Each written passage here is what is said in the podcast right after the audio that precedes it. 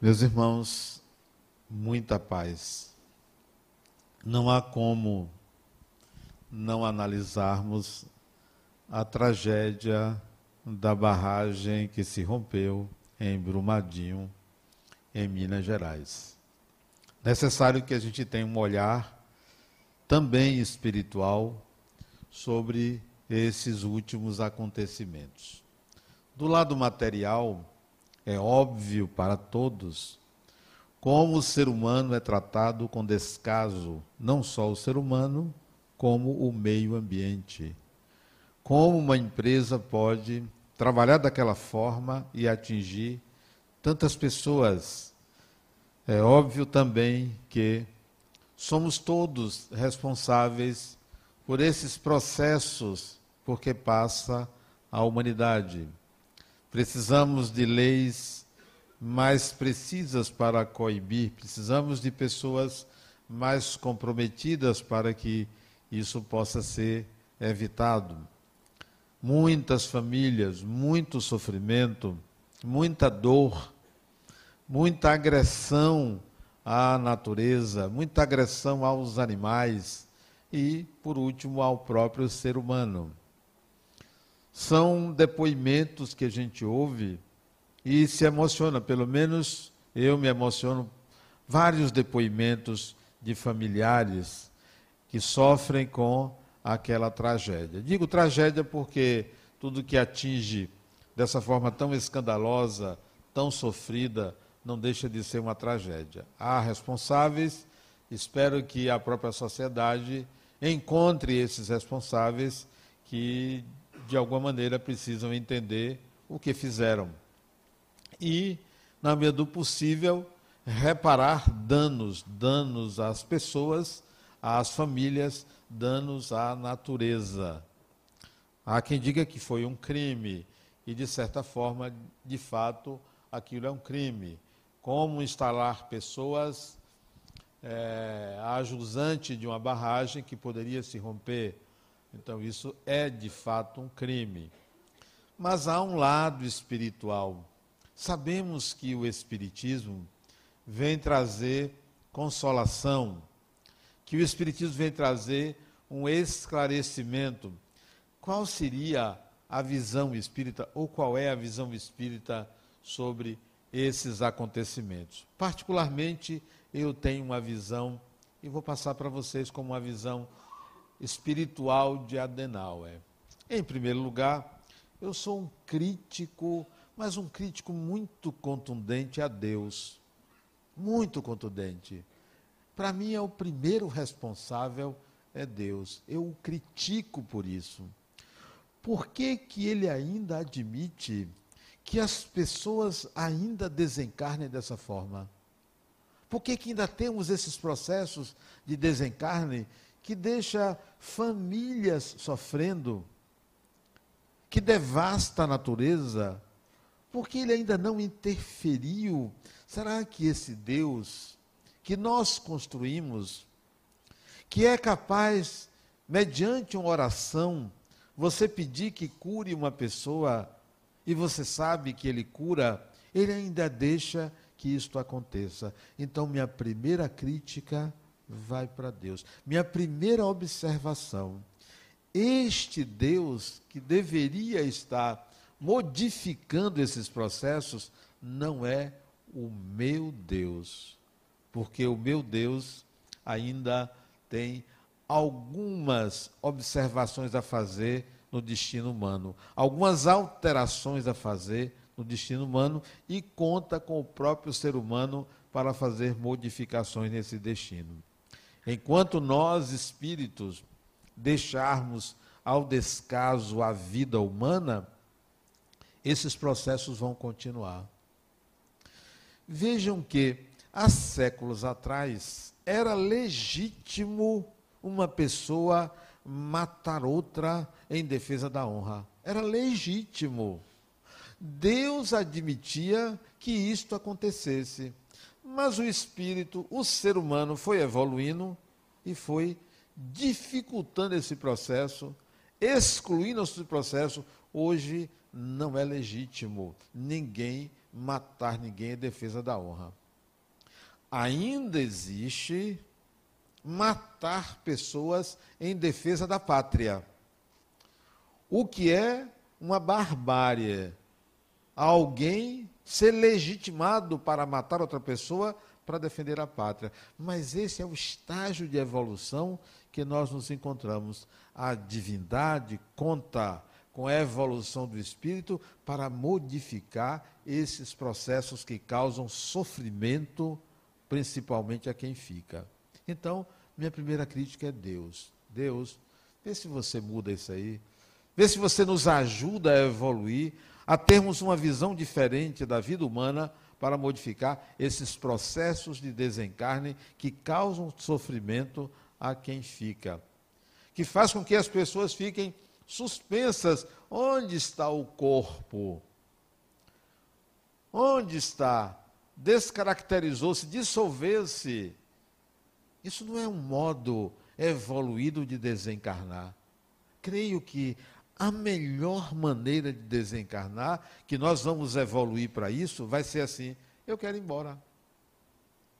Por uma decisão pessoal, não por uma fuga, porque já vivi, porque já aprendi, porque já fiz aquilo que deveria ter feito, porque já integrei uma série de habilidades, agora, agora eu quero ir. Vou deitar, fechar os olhos e deixar o corpo providenciar o enterro, providenciar papéis, deixar tudo acertado.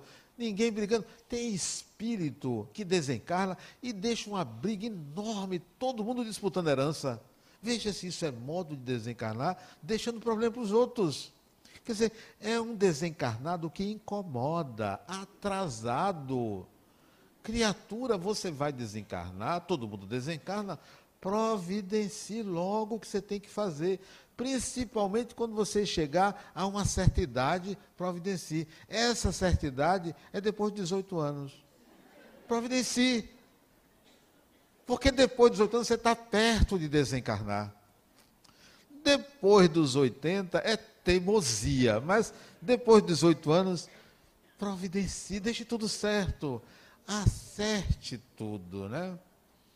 Então, este modo de desencarnar bárbaro é uma crítica ao Deus que se criou, que é obrigado a interferir na vida humana. Se eu retirar a crítica ao Deus, porque esse Deus é apenas uma ideia coletiva, eu vou dizer, nós somos ainda responsáveis por esses processos bárbaros de desencarnação. Em segundo lugar, quem mais sofre com a desencarnação é óbvio que é quem desencarna, não é quem fica. É óbvio. Então, pense bem: quando você desencarnar, deixar sua família, você vai sentir muito mais falta do que quem ficou. Muito mais. Porque se desencarna meu pai, minha mãe, ou outro parente, eu sinto falta de uma pessoa. Se minha mãe desencarna, sente falta de várias pessoas. Então, quem desencarna sente muito mais. O detalhe é que o sofrimento é maior para quem fica, neste caso, porque não sabe o que passou, o que se passou com a pessoa. Não viu não pôde ajudar, foram pegos de surpresa. Muitos não tinham a menor noção que iria desencarnar. Em alguns casos foi puro acidente. Você estava no local inadequado, na hora inadequada. Poderia não estar ali, desencarnaria de outra forma. Outros não. Havia um motivo para que a desencarnação se processe daquela forma e naquele tempo e naquele local. Quem fica sofre porque vem angústia, vem eu poderia ter feito alguma coisa, eu poderia ter interferido a esse sofrimento. Quem desencarna sofre apenas pela saudade, mas não sente dor. A desencarnação, seja afogado, seja enterrado, seja caindo de um prédio, seja por infarto, o que for, não há dor, porque a dor é patrimônio do corpo físico, porque tem terminações nervosas, sente-se dor, é um aviso. Lembro de meu neto que disse, vovô, essa é a pior dor da minha vida.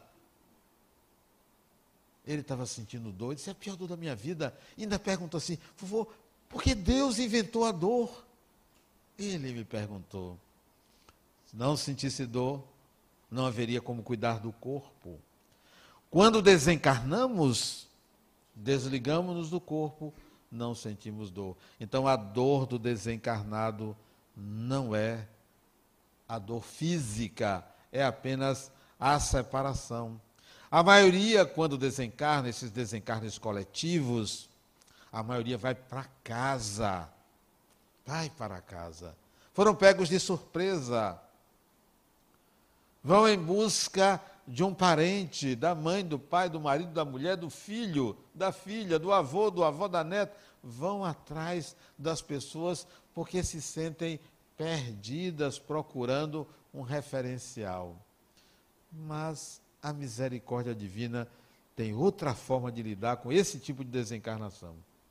Veja como a queda dessa barragem mostrou a solidariedade das pessoas. Quanta gente foi para lá para ajudar. Alguns deixaram seus empregos para ajudar. Bombeiros, médicos, pedreiros, pessoas que estavam desempregados foram lá para ajudar. Solidariedade. Empresas foram ajudar, helicóptero, carros, ambulâncias, muitos equipamentos para ajudar a diminuir essa tragédia. Até uma equipe de outro país, Israel, veio para ajudar, a custo zero para o nosso país, numa demonstração de solidariedade. Muita gente ajudando. O que, que acontece do outro lado? A mesma solidariedade. Equipes socorristas Profissionais de atendimento a recém-desencarnados estão a postos, montam núcleos para atender esta ou aquela pessoa, que alguns, quando se veem desencarnados, perdem a consciência de si. Não sabem o que está acontecendo, são esclarecidos por essas equipes. Então, não há uma desorganização do outro lado, há uma organização muito melhor aparelhada do que a nossa daqui. Então, não olhem apenas pelo lado material, olhe pelo lado espiritual. Quantos saíram do corpo e tiveram a ajuda? Se encontraram com parentes desencarnados, nós não ficamos, não vamos para um umbral porque desencarnamos todo ser humano merece auxílio, independentemente do seu caráter, independentemente das suas intenções. Todo mundo. Então, vocês que vão desencarnar, não vão ficar míngua, não vão ficar à toa. Vão receber auxílio espiritual. Todo mundo. Então, relaxe. Olhe a tragédia de um lado, mas observe a libertação de espíritos que precisavam sair do corpo. Outros vão retornar logo. Principalmente crianças vão retornar logo. Os mais evoluídos vão demorar para retornar. Olham para a desencarnação de uma forma diferente que nós olhamos. O consolador, ou a consolação que o Espiritismo dá, não é dizer que quem está passando por aquela tragédia fez alguma coisa no passado. Isso não é consolação, isso é acusação. A consolação, principalmente para quem fica, é a vida continua. Que bom que a desencarnação não é a destruição do indivíduo, do espírito. Que bom que a coisa continua. Que bom que eu vou me encontrar e me reencontrar com aquela pessoa. Essa é a consolação. porque somos espíritos. Não vamos olhar para o corpo. Não vamos ver pessoas enterradas, corpos enterrados, mas não pessoas enterradas. Não vamos ver espíritos debaixo da terra. Não vamos ver espíritos sofrendo ali. Não, são corpos. Os espíritos já saíram. Às vezes sai até antes da desencarnação. Desmaiam e sai do corpo. O corpo está lá entrando num processo de agressão por aquela lama, mas o espírito está fora dali, não está engolindo nada, não está doendo nada, já está fora do corpo, só aguardando o desligamento definitivo corpo-perispírito. Então, o que hoje o, o bombeiro está procurando são corpos e não pessoas. Serve de alento? Serve. Serve de alento sim, porque as pessoas continuam, os corpos desaparecem. É importante encontrar o corpo, sim, para quem fica, mas não para quem foi. A maioria dos espíritos olha o cadáver e agradece. Muito obrigado por ter me sido útil. Até logo. Porque não tem utilidade nenhuma para o espírito. A visão espírita ou a visão espiritual é uma visão de libertação. A imagem que vocês devem fixar da desencarnação daquelas 350 ou mais pessoas é como um campo, uma relva, e você chega naquele campo e vê uma revoada de pássaros. Essa é a imagem da desencarnação. Levanta voo e sai dali. Isso aconteceu em Brumadinho, isso aconteceu em Mariana, e isso acontece nos desastres coletivos. É uma revoada de pássaros que se retira dali para um novo voo, para alcançar um novo estágio. Enquanto nós aqui, do lado de cá, ficamos chorando, lamentando, sofrendo, e o Espírito voa só para onde quer, como disse Jesus. O Espiritismo traz este consolo, especificamente com esse consolo explicar, buscar causas. Para cada um, uma causa. Para cada um, um significado. Tem certos espíritos que não têm a menor preocupação pela forma como desencarnou. Vou citar um. Pacifista, idoso, Gandhi. Desencarnou com um tiro a queima-roupa. Sabe o que ele fez? Sabe o que ele disse? Oh, só isso. Não importa se foi de pneumonia, se foi de câncer, se foi com tiro, se foi um acidente, é secundário para o espírito. Não vamos olhar pelo lado material exclusivamente. Olha, desencarnou, coberto por uma lama. O corpo. É claro que isto não significa não buscarmos os culpados por isso. Claro que tem que buscar. Estamos sob uma lei, uma lei humana, que é dessa forma que a gente aprimora métodos, que a gente evolui. Sim, tem que buscar. Isso não pode ficar impune. Mas do lado espiritual, o consolo vem. A vida continua. São espíritos em evolução. Hoje foram eles amanhã sou eu, depois são vocês, nós vamos passar cada um pelo seu modo. Particularmente, eu já imaginei como vou desencarnar. Já estabeleci como eu gostaria, por achar que seria a melhor maneira de desencarnar. Vamos ver se eu consigo dessa forma.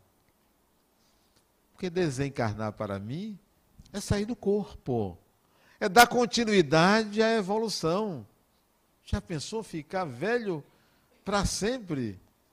Não tem sentido. A gente se desloca da sociedade, a sociedade precisa de vitalidade, a sociedade precisa de ideias novas. Chega um tempo que as nossas ideias começam a ficar cíclicas. A gente não consegue ultrapassar os próprios limites. Então temos que desencarnar.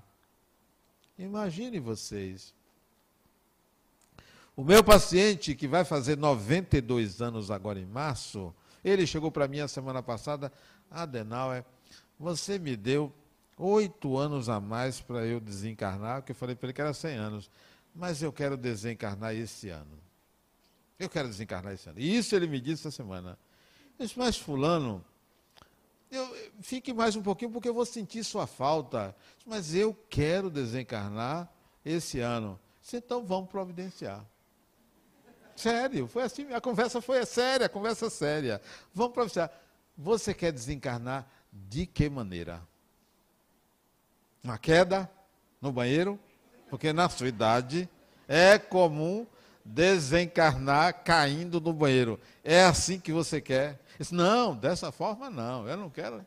Bom, então, na sua idade, pode desencarnar um AVC. Você tem um AVC, né, um aneurisma, alguma coisa assim, desencarnar. Agora, geralmente, antes da desencarnação, a pessoa perde noção de realidade fica gaga. Diz, não, eu também não quero, eu quero um negócio assim rápido. Ele disse, só um raio na sua cabeça, fique na chuva, no campo. Disse, não, Adenal, não brinque, não. Adenal. Eu quero desencarnar. Eu digo, fulano, a sua desencarnação está na minha mão. Você só vai desencarnar quando eu quiser e vai esperar mais um pouco, porque se você desencarna esse ano, tudo bem, eu perco o paciente, mas eu boto outro, né? Vai pagar até um pouquinho mais do que você me paga. É até melhor para mim que você desencarne. Mas eu vou sentir muito sua falta. E sabe o que vai acontecer? Você desencarna e vai ficar aqui na minha porta, querendo entrar para fazer terapia. E eu não vou aceitar fazer terapia com desencarnado que não me paga. Isso é meu trabalho. Não vou deixar. E ficamos a sessão inteira para discutir, porque ele quer desencarnar esse ano. Vamos ver se a gente consegue chegar a um acordo. Né?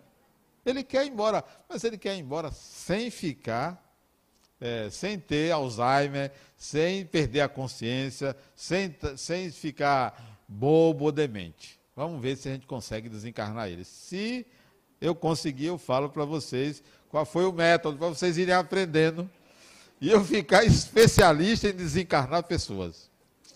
Você sabe que isso já aconteceu comigo. Eu ia nos hospitais da paz e logo depois a pessoa desencarnava. Sério, a pessoa desencarnava. Eu disse, Poxa, eu vou ficar especialista. Então, quando vocês quiserem desencarnar, é só pedir um passe meu. Pode pedir. É quase certo que a desencarnação demora de dois a três dias. A consolação do Espiritismo em relação a essas tragédias é solidarizar-se com a dor do outro, não minimizar a dor do outro, respeitar a maneira como a pessoa encara a perda, entre aspas, daquele ente querido e dizer: tudo bem, sinto, não digo meus pêsames. Como assim meus pêsames? O que é meus pêsames? Quer dizer, é um negócio pesado, é um negócio ruim? Não olha, a vida continua.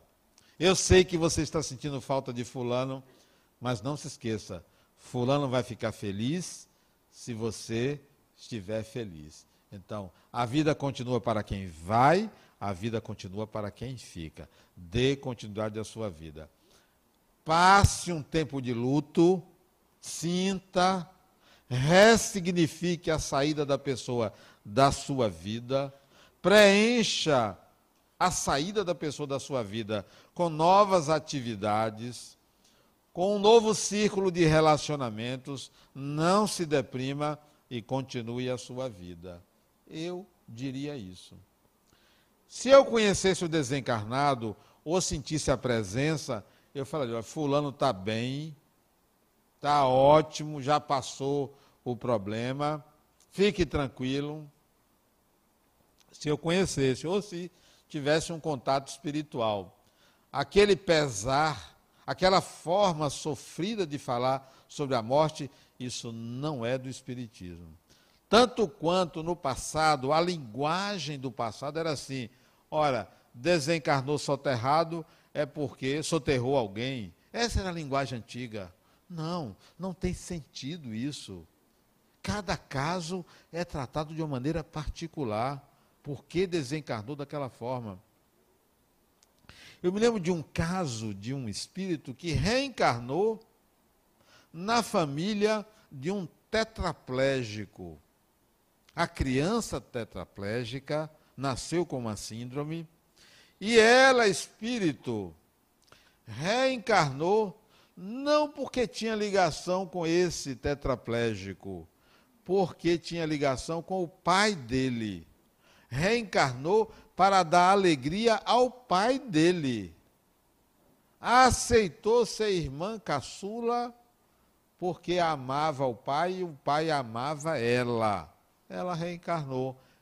Ela se deu a esse trabalho de estar próximo de quem estaria com uma carga muito pesada cuidando de um tetraplégico e ela reencarnou junto.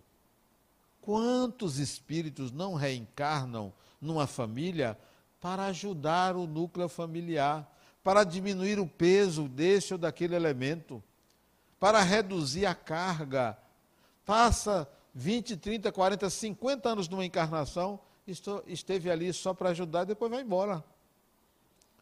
Não sei se vocês já repararam como a vida passa rápido. Acho que talvez seja pela minha idade, 63 anos, vou fazer 64, doido para ter 70. A vida passa rápido, distante. Outro dia a gente tinha 30 anos. Vocês que são mais jovens, menos de 30 anos, talvez não sintam. Mas você vai vendo que. Vocês já notaram que acabou janeiro? Outro dia era Réveillon. Acabou janeiro. Foi embora. E daqui a pouco fevereiro vai embora. Daqui a pouco 2030 vai embora. Daqui a pouco você está do outro lado. Passa rápido. Aproveite a encarnação. O que é aproveitar a encarnação?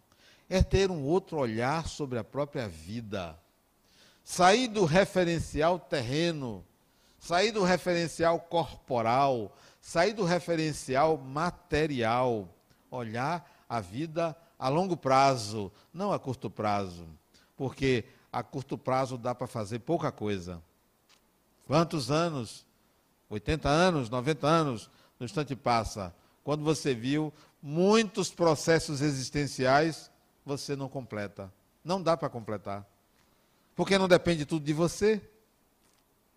Depende de muita gente. Então você deixa pela metade, deixa um terço a dois terços. Olha a longo prazo. O que é que eu vou fazer que é que eu vou começar agora que eu sei que eu vou precisar dar continuidade adiante? O que é que eu preciso desenvolver de habilidade? Porque eu vou precisar lá na frente. Então, veja a longo prazo. Olhe a desencarnação, olhe a morte do corpo sob a visão do espírito. Preocupação demasiada, nem tanto não leve muito a sério a ideia de que desencarnou, você vai ser julgado pelo seu passado. Não leve isso a sério, porque não funciona dessa forma. Não existe nenhum tribunal, não existe. A sua consciência ainda pensa assim, mas isso não acontece. Do outro lado da vida, você não vai ser julgado pelos seus atos por piores que eles sejam. Imagine, as nossas crenças antigas eram não. Vai haver um, uma balança. O que é que você fez de bom? O que é que você fez de mal? Esse era o pensamento antigo. O pensamento atual é assim: o que é que eu aprendi de habilidade o que é que eu não aprendi ainda? Vou voltar para aprender. E aprender habilidade não significa evolução moral por ser imoral. Essa não é, esse não é o parâmetro de análise da evolução. A linguagem atual é quais são as suas habilidades. Você vai chorar depois que desencarnar pelo tempo que perdeu. Aí você vai dizer: "Poxa, se eu soubesse que a vida continuava, eu teria me aprimorado nisto ou naquilo. Eu teria aprendido mais coisas. Mas o espírito perde muito tempo. Como é que se perde tempo? Preguiça. Muita gente preguiçosa. Muito espírito preguiçoso. Fica fazendo o quê? Assistindo série. Agora o negócio é assistir série. É. Eu tenho uma paciente que ela passa o fim de semana assistindo série vai desencarnar e vai ficar procurando a próxima temporada. É, vai. Vai. Vai voltar para saber em que está, em que episódio está aquela temporada. Você está perdendo tempo. Assista uma vez, assista outra, mas você não precisa estar naquela tela ali o tempo todo vendo a vida alheia. Né? É importante que a gente não mate o tempo. Como é que você perde tempo? O uso de drogas perde tempo. Está ali no prazer dos sentidos. É gostoso. Mas a droga faz você perder tempo. E quando eu me refiro droga, não são só as ilícitas, não. Drogas lícitas. Ou endorfinas tem gente que gera endorfina todo dia. Para quê? Todo dia está ali fazendo exercício, comendo, fazendo exercício, comendo, fazendo exercício. Gerando... Fica musculoso, musculosa, perdendo tempo. Ora, o que é que tem ter uma barriguinha? O que é que tem? Qual é o problema? Qual é o problema você ter uma certa flacidez? Deixe. Quem quiser que elabore. Mas você tem que corresponder a um estereótipo. Então, fica naquele prazer estético, gerando um corpo que não vai lhe acrescentar muita coisa porque você tem um músculo desse ou daquele tamanho. Perda de tempo. Não sou contra a academia, tem um limite para você. Para quem todo dia? Vai dia não e dia não. Depois dia sim. Para que todo dia? Dê um tempo. Nada contra as academias. Você não precisa estar lá todo dia.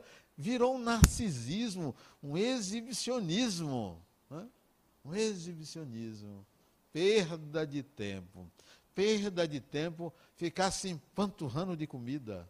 Come. Tem gente que come três vezes no dia. É. Para que está comendo toda hora? Dose, isso é o prazer oral. Não precisa disso. Dose sua, sua alimentação. Como é que você pode aproveitar o tempo? Estabelecendo metas de vida, projetos de vida, de, long, de médio e longo prazo, mas os nossos projetos são de curto prazo. Médio e longo prazo. Eu quero aprender, eu quero experimentar, eu quero viver. O sentido da vida é viver. Mas o sentido da sua vida vai além do viver, que são os seus projetos pessoais. Que são as habilidades que você tem que conquistar. Esse dia uma pessoa me perguntou, dela eu tenho uma dúvida muito grande. Vou ou fico? Tanto faz. Você ir ou ficar. Isto é, viajo ou não viajo? Tanto faz. Essa não deve ser a sua dúvida a sua dúvida deveria ser: como eu vivo este tempo? Seja aqui, seja viajando.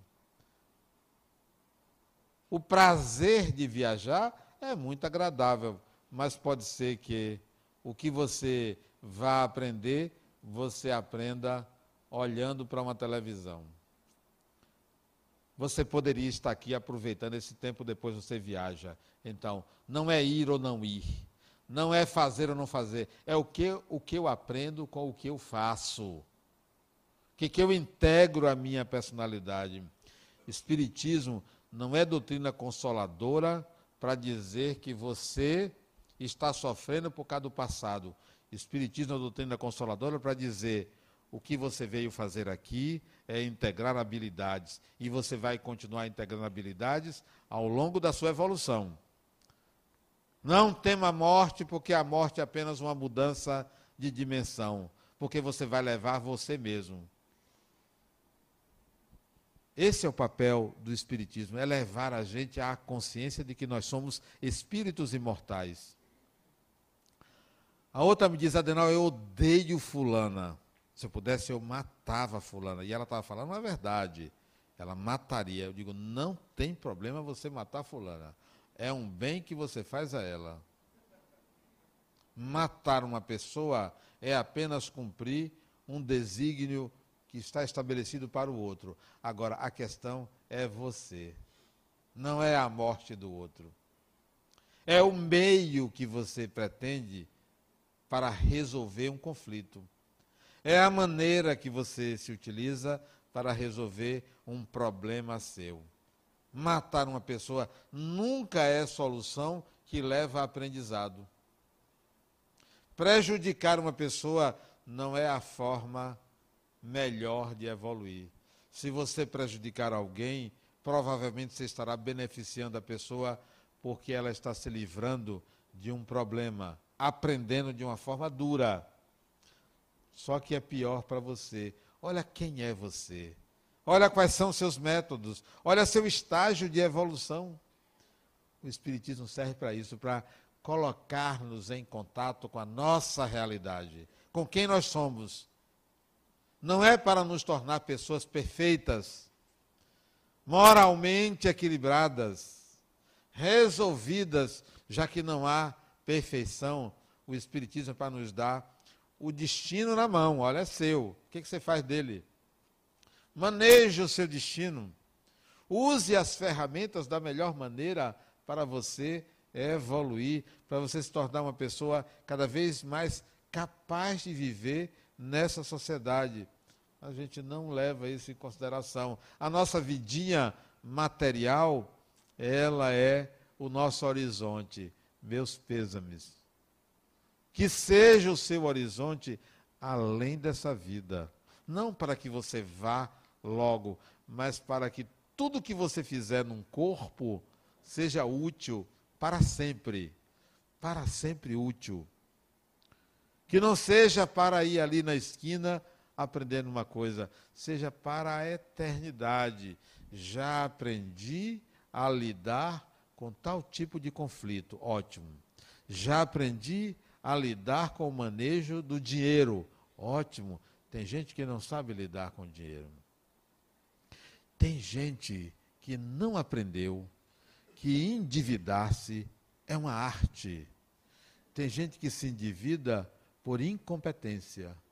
A gente deve aprender a endividar-se por competência, porque não tem como produzir crescimento sem endividamento financeiro. Todo país, todo ser humano que quer crescer tem que se endividar, mas tem que aprender a se endividar com competência. Só que nós queremos ganhar, não sabemos nos endividar. Endividar significa gastar. A gente não sabe gastar. Quer ganhar, ganhar, ganhar, mas não sabe gastar. É uma arte saber gastar. Há quem sabe gastar para crescer. Há quem sabe gastar para ficar emburrado, devendo, sem capacidade de pagar, sem honrar compromissos. Não sabe gastar. O espírito mais evoluído é o que sabe gastar. É o que sabe se endividar. É o que sabe lidar com haveres sem que aquilo seja para a própria pessoa, sabe? Administrar haveres. Nós não sabemos. A linguagem do Espiritismo é essa, uma linguagem mais atual. Aprende-se com acertos e com erros. Não se aprende só com acertos. Aprende-se com o bem, aprende-se com o mal, já que são referenciais pessoais, bem e mal o Espiritismo veio para trazer esse esclarecimento, não para nivelar pessoas que estejam aqui para passar um karma. Essa era a mentalidade antiga. Nós estamos aqui para pagar. Isso não é mais a linguagem do Espiritismo. Nós não estamos aqui para pagar. Nós estamos aqui para aprender, para crescer, para se desenvolver, para viver a vida de uma forma leve e suave. Não para viver a vida como se estivesse dentro de uma tragédia. Há pessoas que têm a habilidade de transformar um conflito maior do que a própria pessoa. Transformar um problema que a pessoa tem maior do que ela. Nunca um problema que eu tenha que enfrentar é maior do que eu. Nunca. Nenhum problema é maior do que eu. Esse dia eu fui fazer exames, acho que eu contei para vocês, fui fazer ressonância magnética e disse à mulher que eu ia dormir. E dormi o tempo todo, né? Da ressonância. Diz que tem um barulho. Eu não vi esse barulho, né? Eu só deitei ali e achei um negócio muito suave, muito agradável deitar ali. E eu pensei assim, antes de ir, e se eu tiver um problema grave de saúde? Sabe que me veio na, na hora a resposta? Opa, uma oportunidade de crescer, de crescimento. Tem como você pensar diferente? A outra chegou para mim, Adenal, eu tive uma perda de memória. Eu disse, será que isso não é um AVC, não? Um micro AVC? E de fato, ela teve um micro AVC, um AVC isquêmico. E agora, Adenal? Falei, nenhuma criatura, você vai ficar desmemoriada. Mas você vai continuar sendo espírito. A memória da consciência não é a memória do espírito. A memória do espírito você nunca perde. Passe pela experiência e você vai ver que isto passa. Tudo passa, tanto o que é bom quanto o que é ruim. Essa é a mentalidade que o Espiritismo quer transferir, quer educar as pessoas. A vida espiritual, a vida do espírito é maior do que a vida no corpo. Viemos, passamos, retornamos, viemos de novo, e assim sucessivamente. Porque eu vou me preocupar com tanto problema que a sociedade tem, tanta dificuldade que a sociedade impõe a mim. Eu vou trabalhar nessa sociedade para diminuir, para torná-la mais leve, para que as pessoas enxerguem que ela é transitória, que é um estágio apenas, que é uma passagem, que daqui a pouco a gente deixa ela, quando voltarmos daqui a 50, 100 anos, é outra sociedade. Porque se você voltar 100 anos atrás, essa sociedade em nada se parece com a sociedade de 100 anos atrás, que era uma sociedade reprimida, pequena, extremamente opressora, ignorante. Hoje não. Nós temos acesso pela internet ao conhecimento universal. Algo inimaginável há 40 anos atrás. Há 40 anos atrás você usava uma enciclopédia. Veja que negócio que não tem mais sentido. Uma enciclopédia. Você tinha que consultar ali quem tinha acesso. Hoje, pelo smartphone, você tem acesso ao conhecimento do mundo inteiro, em todos os idiomas, instantaneamente. Isso quer dizer que nós estamos evoluindo, que a sociedade está se tornando mais complexa, que o discurso que nós tínhamos a época em que foi lançado o livro dos Espíritos não é o mesmo discurso de hoje. Aquela sociedade era restrita. O alcance do conhecimento espiritual era menor. Hoje não, nós temos acesso ao mundo inteiro. Já não podemos falar como se estivéssemos falando para o Ocidente. Quem nos ouve, ouve lá na China, no Japão. Nós temos que pensar na humanidade e não só na nossa sociedade, porque o espírito ele é tanto chinês como brasileiro, como americano, como russo, é espírito do mesmo jeito. Se há uma igualdade, é que todos somos espíritos imortais, independentemente da cultura que a gente reencarna. Esses dias, conversando com uma pessoa na porta da clínica que eu trabalho, ela estava me dizendo, Adenauer, por que eu reencarnei aqui em Salvador? Eu não gosto daqui, eu não sou daqui. Eu não tenho esses hábitos. Não sou melhor do que ninguém, mas eu não concordo com o modo de ser das pessoas dessa terra. Eu disse, criatura, você como eu, estamos fazendo intercâmbio espiritual. Nós viemos de outra cultura. Eu também não me identifico com a cultura baiana. Não gosto de comida baiana, não gosto de praia. Iria se tirasse o sal da água, a areia, o sol quente, eu vou. Se tirar essas três coisas, eu vou. Não me identifico com a cultura, não sou contra a cultura, mas eu não tenho o mesmo gosto de festa, sou reservado. Chama-se intercâmbio. A solução para um povo é o intercâmbio espiritual. E está acontecendo esse intercâmbio espiritual. Se o Brasil, ou se Salvador, receber 20% de espíritos que venham de outras culturas e sejam mais evoluídos do que nós, vai mudar essa sociedade nos próximos 30 anos. Esse intercâmbio é salutar. Veja se não seria bom o judeu desencarnar e reencarnar palestino. O palestino desencarnar e reencarnar judeu. Esta relação iria melhorar. É a mesma coisa, o torcedor do Vitória reencarnar torcedor do Bahia. Não, não dá certo não. Eu sou Vitória, não dá certo não. Mas o torcedor do Bahia poderia evoluir e reencarnar torcedor do Vitória, né? Poderia evoluir. Seria uma evolução. Brincadeiras à parte, o intercâmbio espiritual está acontecendo. É a melhor maneira de mudar uma cultura. Esse intercâmbio.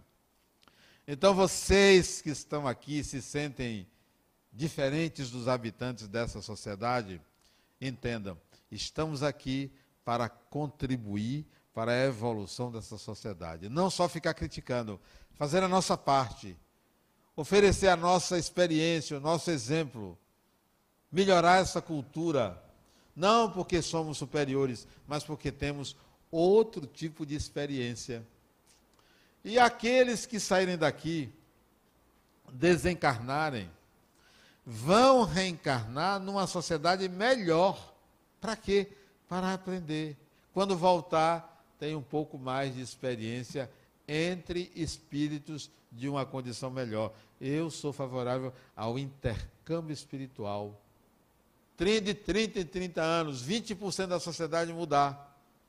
Aí nós vamos ter a verdadeira miscigenação, o verdadeiro sincretismo dos espíritos. Imagine, os católicos reencarnarem evangélicos, os evangélicos católicos. Os evangélicos reencarnarem umbandistas ou do candomblé, os do candomblé reencarnarem como evangélicos, nós espíritas reencarnarmos como católicos, ou como evangélicos, ou como budistas, e eles reencarnarem como espíritas. Esta mudança é salutar para a sociedade, porque uns toleraremos mais os outros, porque já estivemos naquela pele, já pensamos daquela forma, então a sociedade vai crescer.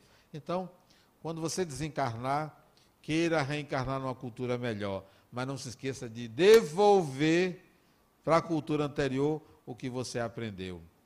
Lembrem-se que em algum momento de nossas vidas, em algum momento da nossa evolução, a gente já reencarnou numa situação melhor.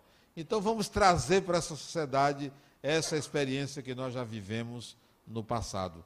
Isso é salutar para todos nós. Muita paz.